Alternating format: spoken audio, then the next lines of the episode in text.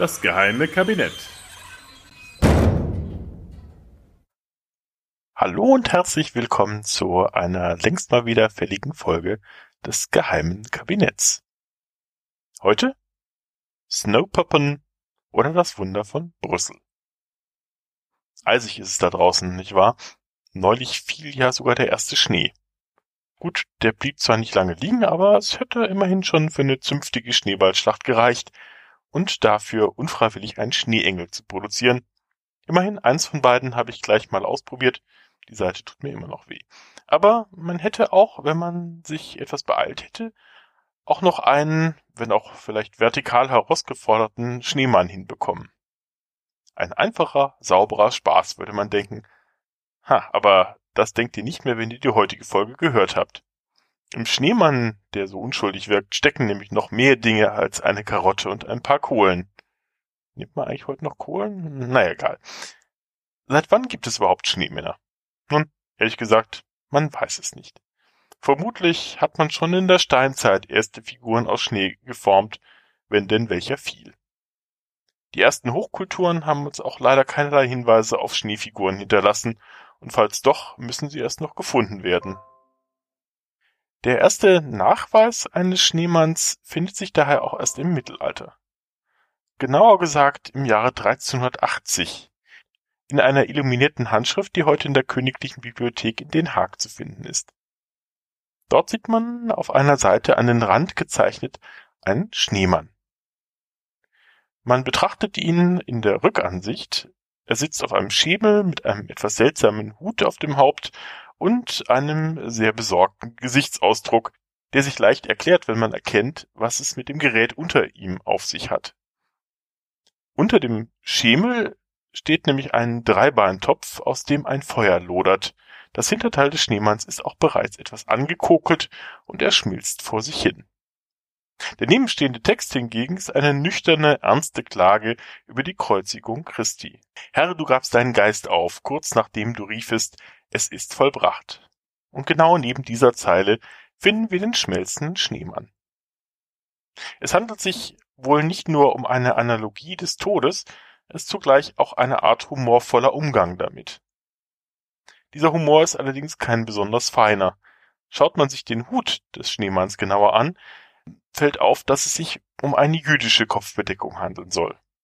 Somit hat der Künstler den Tod des christlichen Erlösers dem Tod eines jüdischen Schneemanns gegenübergestellt. Er nimmt also symbolisch Rache an dem Volk, das er für den Tod des Herrn verantwortlich machte. Leider ist es sehr traurig, dass der Schneemann die Bühnen der Geschichte ausgerechnet als Antisemit betreten musste. Aber eine gewisse Tendenz des Schneemanns lässt sich hier schon erkennen. Er dient nämlich bereits früh als politische Figur, die die Emotionen des Künstlers stellvertretend äußert. Nach 1380 schießen jedoch überall Schneemänner aus dem Boden, also sozusagen. Das liegt quasi am Wetter. Denn mit dem Beginn der kleinen Eiszeit im 14. Jahrhundert sanken die Durchschnittstemperaturen in Europa, der Schneefall im Winter war häufiger geworden. Bezeichnenderweise ist der erste Nachweis eines realen Schneemanns ausgerechnet in Italien zu finden.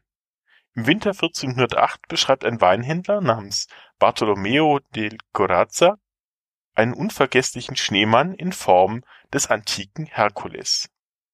1494 beauftragt Piero de Medici in Florenz sogar Michelangelo mit dem Bau einer kolossalen Schneefigur für seinen Palasthof vermutlich um Michelangelo etwas zu ärgern, da sein Baumaterial dahinschmelzen wird.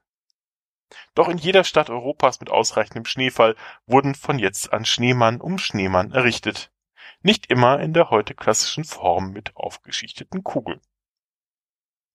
Als im französischen Arras seit Ende November 1434 drei Monate und drei Tage lang schneite, regierten die Einwohner der Stadt darauf, indem sie dem Winter ins Gesicht lachten und feierten.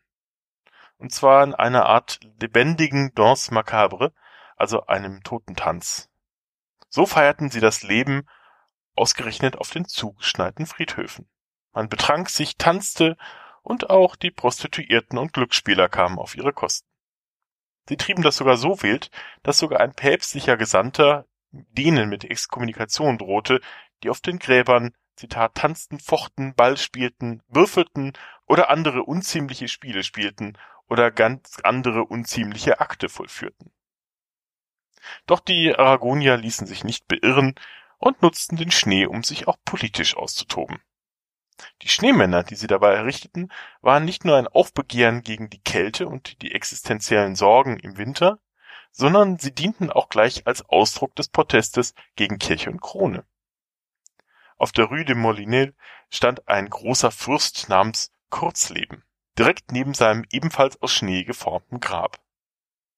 An der Ecke der Rue de Hazeron predigte ein Schneemönch namens Bruder Wertlos. Vor der Wirtschaft zum Drachen fand sich eine Schneeskulptur der Jeanne d'Arc, die drei Jahre zuvor durch Arras gekommen war, bevor sie auf dem Scheiterhaufen verbrannt worden war. An anderer Stelle standen in einer Art Totentanz Kaiser, König, ein Arbeiter und ein Leprakranker zusammen mit dem Gevatter Tod. Ein Hinweis auf die Gleichheit der Menschen vor dem unausweichlichen Ende. Als Protest gegen die Ausschweifungen standen an den einschlägig bekannten Orten, wie etwa dem Dampfbad, Schneefiguren von üppigen Männern und Frauen. Dieser Schneeprotest wurde Jahre später jedoch bei weitem übertroffen in dem, was man später als das Wunder von Brüssel bezeichnen sollte. Und nein, es hat nicht mit Martin Schulz zu tun. 1511 war Anfang Januar ein sehr harter Winter über Brüssel hereingebrochen, der sechs Wochen lang eisige Temperaturen mit sich brachte und Unmengen von Schnee. Wie schon zuvor in Nordfrankreich brachen die Nöte und Sorgen der Einwohner in einer wilden Party ihre Bahn, die neben Tanz, Besäufnissen und sexueller Freizügigkeit ihren Ausdruck auch in Schneemännern finden sollte. Und zwar in einer riesigen Anzahl von Schneemännern, die ganze Stadt soll übersät gewesen sein. Einige orientierten sich an klassisch Folklore oder lokalen Gegebenheiten, biblische Schneegestalten reihten sich an Ritter, Einhörner, Meerjungfrauen und wilde Leute und sogar ein Schneedorftrottel. Andere symbolisierten die Sternzeichen, die Monate oder den Mann im Mond. Auf der einen Seite schoss Amor mit Pfeilen, auf der anderen erschlug St. Georg einen Drachen. Dazwischen fanden sich die Figuren von Adam und Eva und Christus mit der Kanaiterin. Alles aus Eis und Schnee geformt.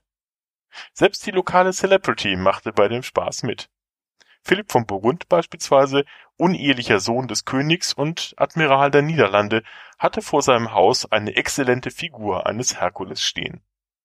Man munkelte allerdings, die habe nur deswegen so perfekt ausgesehen, weil da heimlich der Hofmaler Jan Gossard Hand angelegt habe.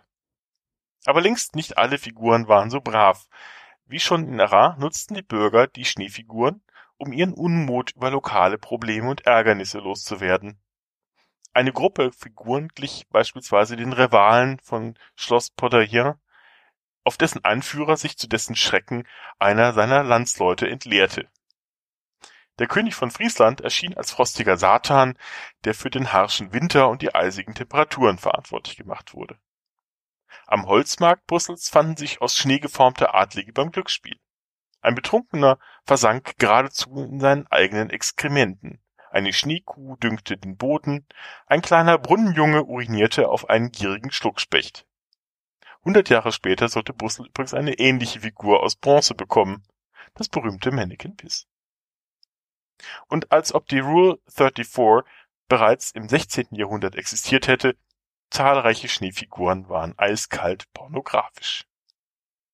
Vor dem Stadtbrunnen gaben sich ein Schneemann und eine Schneefrau einander hin, was einem Zuschnau Zuschauenden, ja, was einem zuschauenden Schneenarren sichtlich gefiel. Im Rotlichtviertel Brüssels lockte eine anatomisch korrekt dargestellte Prostituierte Kundschaft an. Während einige wenigen Straßen weiter eine Nonne einen Mann mit ihrem Lollipot verführte. Eigentlich einem Fußwärmer, den Frauen unter den Rock stellten, um sich warm zu halten. Vermutlich ging es aber um etwas anderes, wenn auch die grobe Richtung stimmte. Kein Wunder, dass das Ereignis auf Niederländisch des Sneeuwpoppen heißt. Ja, Schneepoppen heißt einfach nur Schneemänner. Woher wissen wir eigentlich davon? Nun, ein holländischer Dichter namens Jan Smeken verfasste eine Ballade auf das Wunder von 1511 mit dem sperrigen Titel Dwonder van de klaren Isen en Snee. En verloren, en zurückgefunden Gedicht. das die Ereignisse detailliert beschrieb. Allerdings ging das verloren und wiedergefundene Gedicht sozusagen wiederum verloren. Denn die Literaturwissenschaft interessierte sich lange nicht dafür, da es als amateurhaft und vulgär sowohl in Inhalt als auch in Form galt. Zudem hatte es ein sehr kompliziertes Reimschema AB, AB, BC, BC, CD, CD in 34 Strophen. Kostprobe gefälligt? Na, hier eine Strophe, vorgetragen von Rick de Löw. Een eenhoorn die in het Prinsenhof lag, in de schoot van een maagd, rank en fijn, wilde geen haver, geen hooi, tot de dag dat Karel de vijfde in Brussel zou zijn. De maagd verloor gaandeweg al haar schijn en ook haar geduld op den duur.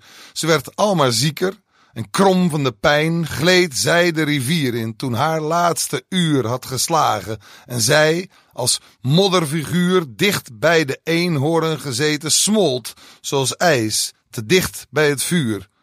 Waar ze heen ging, zal je wel weten.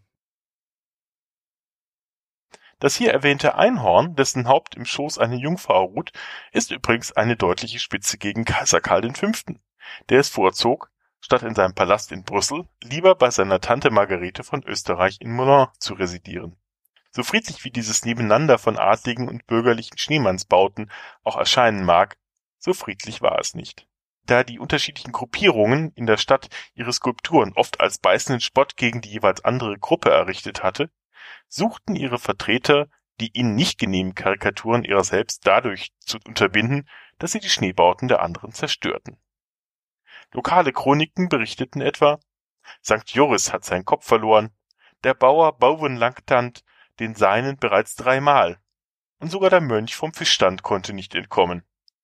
Das war jedoch nicht nur zielloser Vandalismus, sondern ein deutliches Zeichen der Spannungen zwischen den verschiedenen Schichten, die genau wussten, was und wen die jeweiligen Schneebauten repräsentierten. Man versuchte sich an Gegenmaßnahmen, etwa ein Bauer, der in seiner Skulptur einen Stein versteckte, zur großen und schmerzhaften Überraschung für den, der versuchen würde, sein Werk niederzuschlagen. Selbst die Brüsseler Obrigkeit nahm Notiz von den Zerstörungen und schritt dagegen ein. Sie veröffentlichten Flugblätter, die schwere Strafen denen androhten, die die Schneeskulpturen zerstören wollten. Damit schützten sie übrigens nicht nur die Bauten der Adligen, sondern auch einer seltenen Verteidigung der Freiheit der öffentlichen Meinungsäußerung die Bauten auch der niedrigen Bevölkerungsschichten. Und sie gaben so der Öffentlichkeit, die meist nicht lesen und schreiben konnte, damit eine Stimme.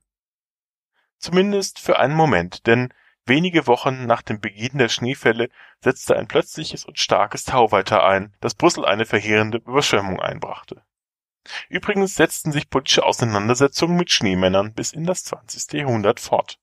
Im März 1932, bei der Wahl des Reichspräsidenten, hatten Taxifahrer am Münchner Marienplatz eine imposante Schneefigur mit dem Konterfei des Reichspräsidenten Hindenburg als Aktion gegen die Nationalsozialisten aufgebaut diese jedoch konterten noch in der gleichen Nacht mit der Errichtung eines zwei Meter hohen Schneemanns mit Hakenkreuz und der Aufschrift aus Kohlestücken Wählt Hitler.